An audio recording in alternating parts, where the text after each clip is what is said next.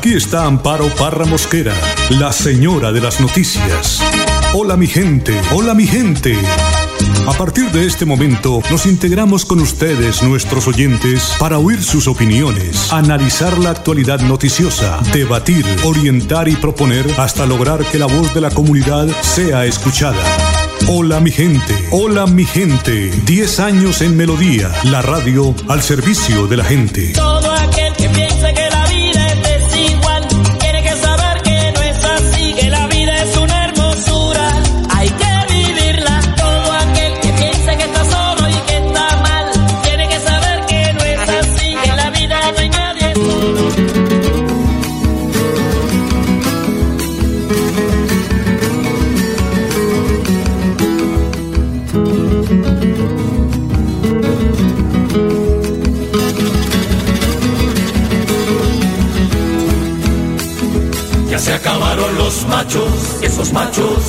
tierra, aquellos que se morían peleando sobre una piedra, que defendían con sus vidas el amor de sus morenas, o se bebían el mar, o se bebían el mar en una noche cualquiera.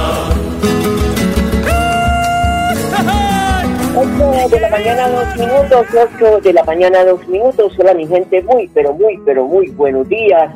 Hoy es martes 2 de junio, con una temperatura agradable de 24 grados centígrados. Aparece el sol blandeciente sobre la meseta a esta hora de la mañana. Don Arnulfo Otero, como siempre, en la edición y musicalización de este su programa Hola, mi gente. El Padre Sassano todos los días nos envía un mensaje pero hoy nos habla de las pará- parábolas bíblicas que nos aterrizan a la realidad que vivimos.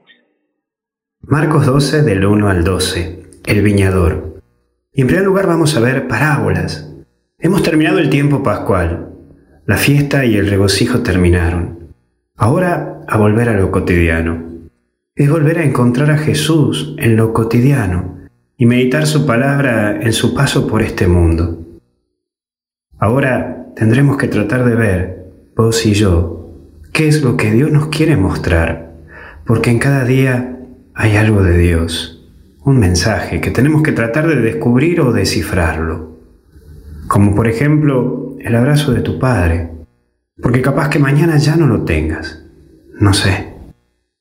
Todo tiene un sentido en esta vida, todo tiene un camino en esta vida. Pero también hay un segundo punto que es administrar. Y es este el elemento. Vos estás llamado a administrar tu vida, pero la vida no es tuya. Un ejemplo, no lo podés controlar ni determinar, porque por más que me digas que es tu vida, no la podés controlar. Ni siquiera saber cómo, y cuándo se acaba. Aprende a vivir la vida cada día, como si tu día fuera el único, el último y el primer día. Sos administrador y en algún momento se te acaba. Por último, la multitud.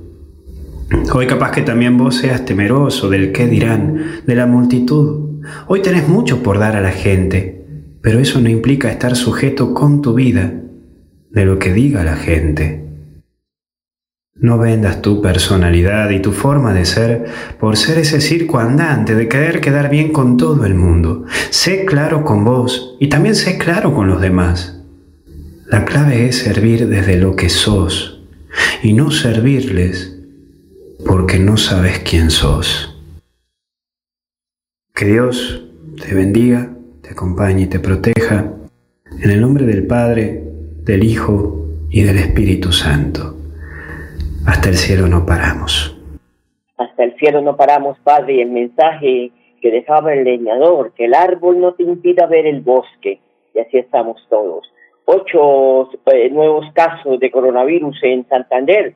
Una nueva víctima deja este COVID en el departamento. Se trata de una mujer de 74 años quien residía en el municipio de Girón.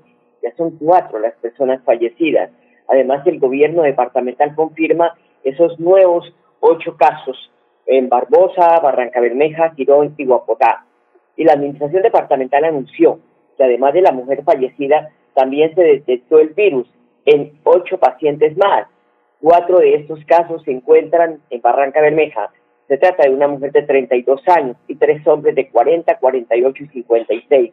Además, un hombre de 32 años fue diagnosticado en Barbosa, un joven de 18 años en Girón y otro ciudadano de 46 años en Guapotá. Todas estas personas registran síntomas leves y están aislados en sus propias casas. De esta forma, estos eh, los casos de eh, reportados para el departamento de Santander son 77, 40 están recuperados, 4 fallecidos y 33 activos. Y van ya 969 personas muertas en el país por el COVID-19 se han recuperado 9.661 personas. Además, el Ministerio de Salud confirmó que hay 30 nuevas muertes. Esto lo dijo ayer en horas de la tarde. Los contagios llegaron a 30.493. Además, el reporte más reciente de la autoridad sanitaria da cuenta de 1.110 pacientes diagnosticados con el virus en las últimas 24 horas, con lo que el número de casos confirmados llegó, repito, a 30.493, de los cuales 9.661 ya se recuperaron. Así que sigámonos cuidando, lavándonos las manos. Recordemos que en cualquier parte usted puede contagiarse, dado de que ponemos las manos encima de algo, no nos las lavamos y eso es permanente, no es una sola vez al día, es permanente, eh, que permanentemente que se tiene que hacer este aseo de manos. Igualmente salir con el tapabocas es un decreto, eso no es un invento del que la droguería nos quiere vender, no, tenemos que protegernos, el tapabocas es para tapar nariz y boca, no para tenerlo debajo de la barbilla o en la frente, como vemos a muchas personas en la calle, especialmente el adulto mayor que tiene que cuidarse. Eh, hay un testimonio hoy en el periódico Vanguardia Liberal de una joven que entrega esa eh, triste historia de cómo la gente estigmatiza a quien tiene eh, el coronavirus y no solo la estigmatización, sino esa muerte tan brutal, porque los eh, pulmones se cristalizan y es allí donde el padecimiento es muy, pero muy complicado. Le cuentan a uno los médicos que han atendido esta clase de pacientes. Así que a cuidarnos, sigámonos cuidando porque este virus llegó para quedarse un tiempo con nosotros. Son las 8 de la mañana, 8 minutos, tal vez algo, una noticia que pasó desapercibida el fin de semana, y es que el presidente Iván Duque anunció la expedición de un decreto que reduce a cero los anticipos del impuesto de renta del año 2021 para bares, restaurantes, discotecas, industrias creativas, sector cultural y sector deportivo. Así lo anunció el jefe de Estado. Y tiene que ver con un decreto que expedimos con el Ministerio de Hacienda para que los anticipos del impuesto de renta del año 2021 bajen a cero para sectores como bares, restaurantes, discotecas, industrias creativas, sector cultural y sector deportivo. Y solamente pagarán el 25% de ese, de ese anticipo del impuesto de renta otros sectores que se han visto seriamente afectados por esta pandemia. Estamos hablando de 32 sectores. Así que vamos hoy hacer también esa pedagogía. En las redes sociales vamos a poner el decreto y creo que es un mensaje también muy importante donde le aportamos más de 1.2 billones de pesos de más liquidez al sector empresarial colombiano en esta coyuntura. Así que muy atentos los dueños de bares, restaurantes, discotecas, industrias creativas, sector cultural y sector deportivo. Y el plan de desarrollo es un instrumento para la concertación y la gestión de las prioridades del desarrollo municipal o departamental en donde se establecen los objetivos, las metas, las estrategias, los programas, los proyectos y recursos a alcanzar y a ejecutar en un periodo específico. Estamos hablando del periódico de los alcaldes, de los gobernadores, con relación a Bucaramanga. Son cinco los ejes del Plan de Desarrollo Bucaramanga 2020-2023, Ciudad de Oportunidades, con un presupuesto que ronda los 2,9 billones de pesos contempla inversiones principalmente en la activación económica, equidad social, protección del medio ambiente, acceso a la educación y apropiación, tecnológica. Para Luis Eduardo Ávila, vocero del municipio de Bucaramanga, el proyecto confirma las fortalezas del plan de desarrollo aprobado para la ciudad. Bueno, un cordial saludo para todos. Trabajando de la mano de la administración logramos incluir un proyecto estratégico para Bucaramanga, que es BGA Educada.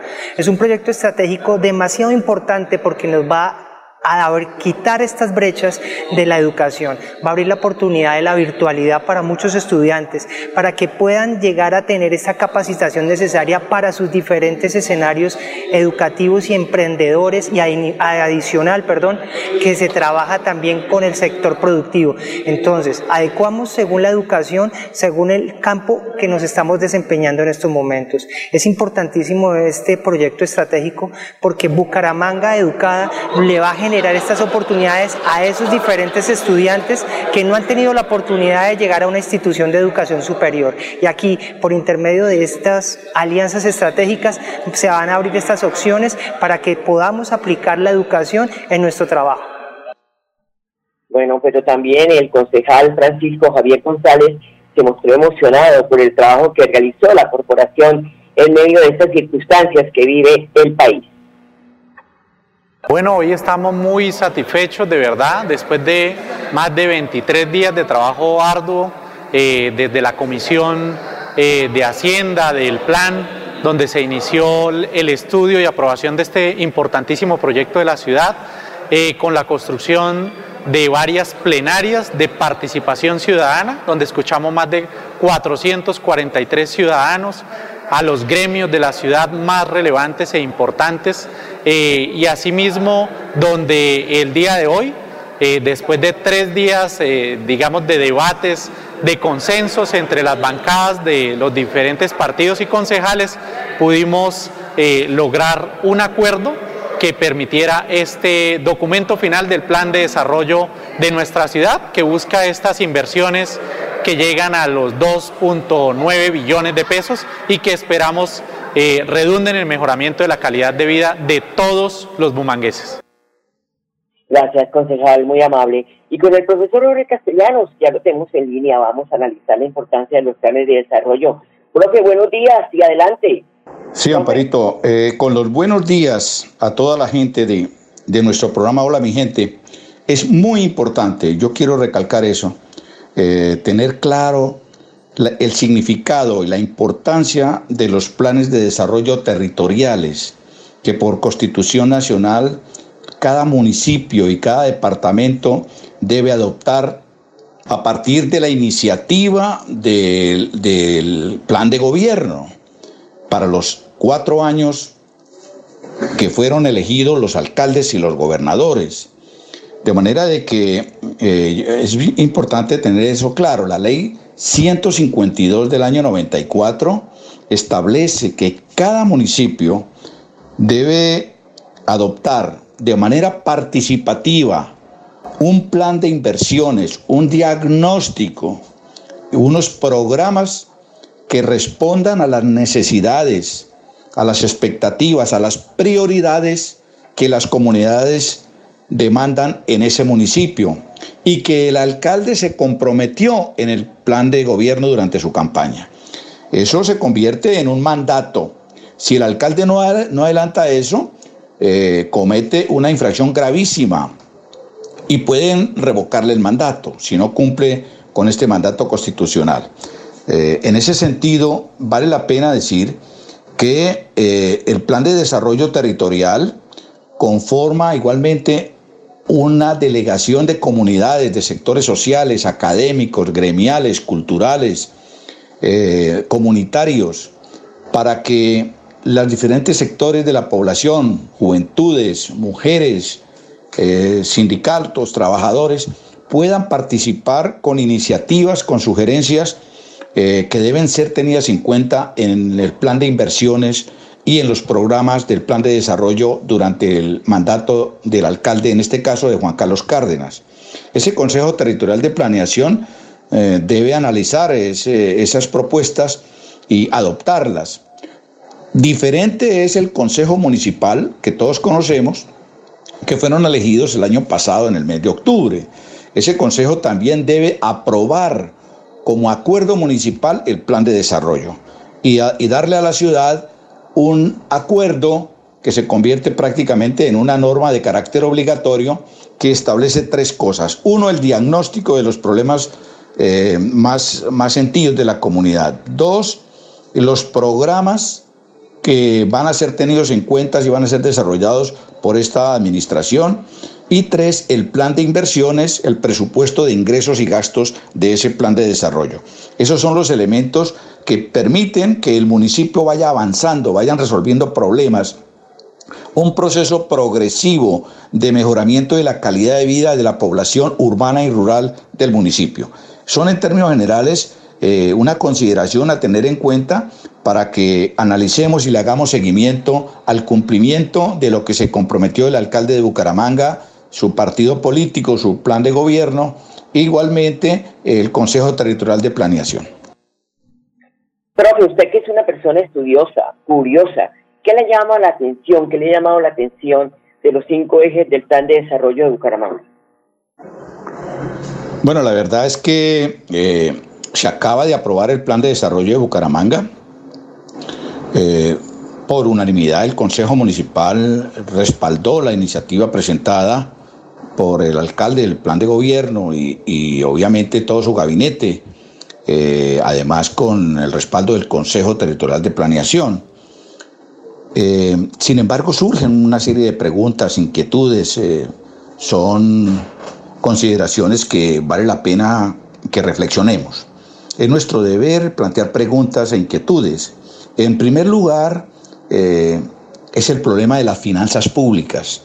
Eh, estamos en, una situación muy crítica por la pandemia, que ha afectado terriblemente la economía regional y nacional.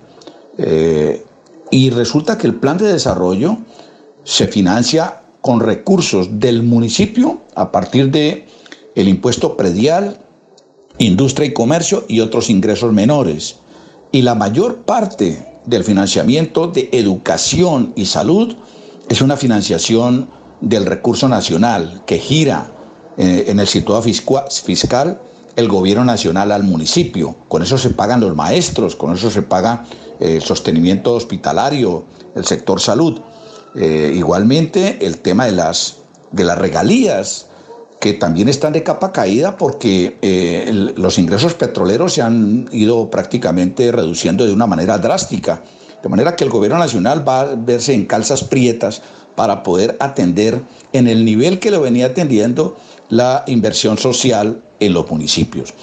Eh, igualmente los ingresos propios del municipio, de manera que es muy fácil aprobar eh, programas, proyectos, que se tengan en cuenta en el plan de desarrollo de la ciudad. La pregunta es, ¿con qué plata se va a financiar eso? Esto, eso va a tener muchas dificultades. Eh, el nivel de desempleo es bárbaro.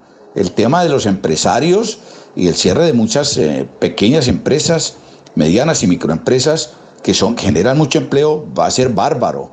Eh, el grado de, empobrecimiento de la región, de la ciudad, del área metropolitana, realmente tiene situaciones bastante complicadas. Entonces, la primera percepción es que hay, hay, hay dificultades para armonizar entre las buenas ideas que hay en el plan de desarrollo y la forma como se van a financiar. Esa es una primera gran pregunta que habría que discutir con, los, eh, con el alcalde y con sus asesores, secretario de Finanzas, en fin, el secretario de Planeación, sobre el devenir de este plan de desarrollo pero igualmente también la desarticulación que tienen los municipios del área metropolitana de Bucaramanga. Acá hay problemas como por ejemplo el sistema eh, de movilidad, eh, metrolínea, el tema ambiental, el tema de los servicios públicos, que si no se coordinan los municipios del área metropolitana para ofrecer una coordinación en la prestación de una serie de servicios públicos fundamentales, pues también ahí vamos a tener eh, dificultades en, la sostenibilidad y en el mejoramiento de la calidad de vida. Muy complicado igualmente eh, la, exclusión o en cierta manera eh, el, débil avance que se presenta en el sector rural de Bucaramanga y del área metropolitana. De manera de que el derecho a la ciudad es lo que está de por medio. El derecho de la ciudad es para todos, no para unos sectores, no para un grupo, no para unos estratos.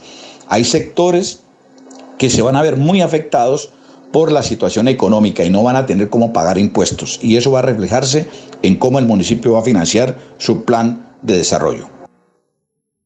Pues, profe, muchas gracias, profe Jorge Castellanos, por estar con nosotros. Tenga buen día. Pero si los ciudadanos comprendieran la importancia del plan de desarrollo para la ciudad, estarían también mirando, analizando, porque lo cierto es que tenemos temas para estudiar, para analizar y para explicar, como dice usted, profe Jorge Castellanos, con qué recursos se van a ejecutar esos cinco ejes del plan de desarrollo para Bucaramanga.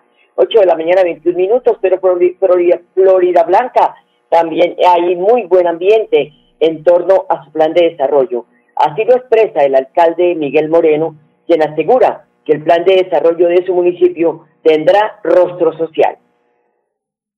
Florideños, hoy quiero contarles con profunda alegría fue aprobado nuestro plan de desarrollo para la vigencia 2020-2023 Florida Blanca, Unidos Avanzamos, un plan de desarrollo con 417 metas enfocadas a mejorar la situación y el desarrollo de nuestro municipio. Recordemos que estamos pasando por una crisis en materia de salud, pero también en materia socioeconómica. Y por eso nuestro plan de desarrollo también se enfocó a superar todas las problemáticas que se han derivado y las que se deriven del COVID-19. Este plan de desarrollo es para los barrios, para nuestra gente, para el tejido social. Hemos tenido que sacrificar cemento por invertírselo a obras sociales que son fundamentales hoy en nuestro municipio. Pues bien, de la misma manera, el presidente del Consejo y ponente del proyecto del Plan de Desarrollo de Florida Blanca, Alfredo Tarazona, fue enfático en afirmar que Florida Blanca, como la segunda ciudad del departamento de Santander, aprobó un documento que va a pagar la deuda social que se tiene con los ciudadanos. Claro que sí, la gloria es para Dios. Indudablemente quiero agradecer de manera especial y fraternal a la administración, que también coincidió con nosotros que los propósitos eran única y exclusivamente beneficiar a cerca de 300 mil habitantes que tiene Florida Blanca al doctor Miguel Ángel Moreno que ayudó a fortalecer, a construir, además de que presentó este documento plan de desarrollo y en entorno a la situación actual que vive hoy el mundo y en especial Florida Blanca, el COVID-19 y muchas situaciones que se vienen presentando hoy quedaron inmersas en este documento plan de desarrollo. Y yo como ponente, pero además como presidente de la Corporación Consejo Municipal de Florida Blanca, de la segunda ciudad del departamento, quiero darles un parte de victoria a ustedes, los florideños y a los amigos del área metropolitana que nos visitan Seguiremos siendo la ciudad líder del área metropolitana. Florida Blanca, sin lugar a dudas, recogió más de 400 metas hoy quedaron inmersas en este documento, todas direccionadas de manera contundente al bienestar de los florideños. Pues ahí está, al bienestar de los florideños. Estaremos muy atentos cómo se desarrollan estos planes y además el cumplimiento que se tiene para cumplirle a los ciudadanos. La pandemia puso al mundo patas arriba y las elecciones de la JAD también fueron tocadas. Por eso Reinaldo Barrera, coordinador de la Unidad de Desarrollo Comunitario UNDECO de la Alcaldía de Bucaramanga, informa que serán aplazadas y también otros mecanismos que se tendrán para poder lograr cumplir con esta ley de la República. Sí, eh, en el momento eh, hay un documento precisamente ahí en la plataforma, una circular la 06 que sacó el ministerio, donde dice que por la pandemia de COVID-19 fue aplazado nuevamente. Ya había sido aplazada mediante resolución 0357 del 16 de marzo del 2020.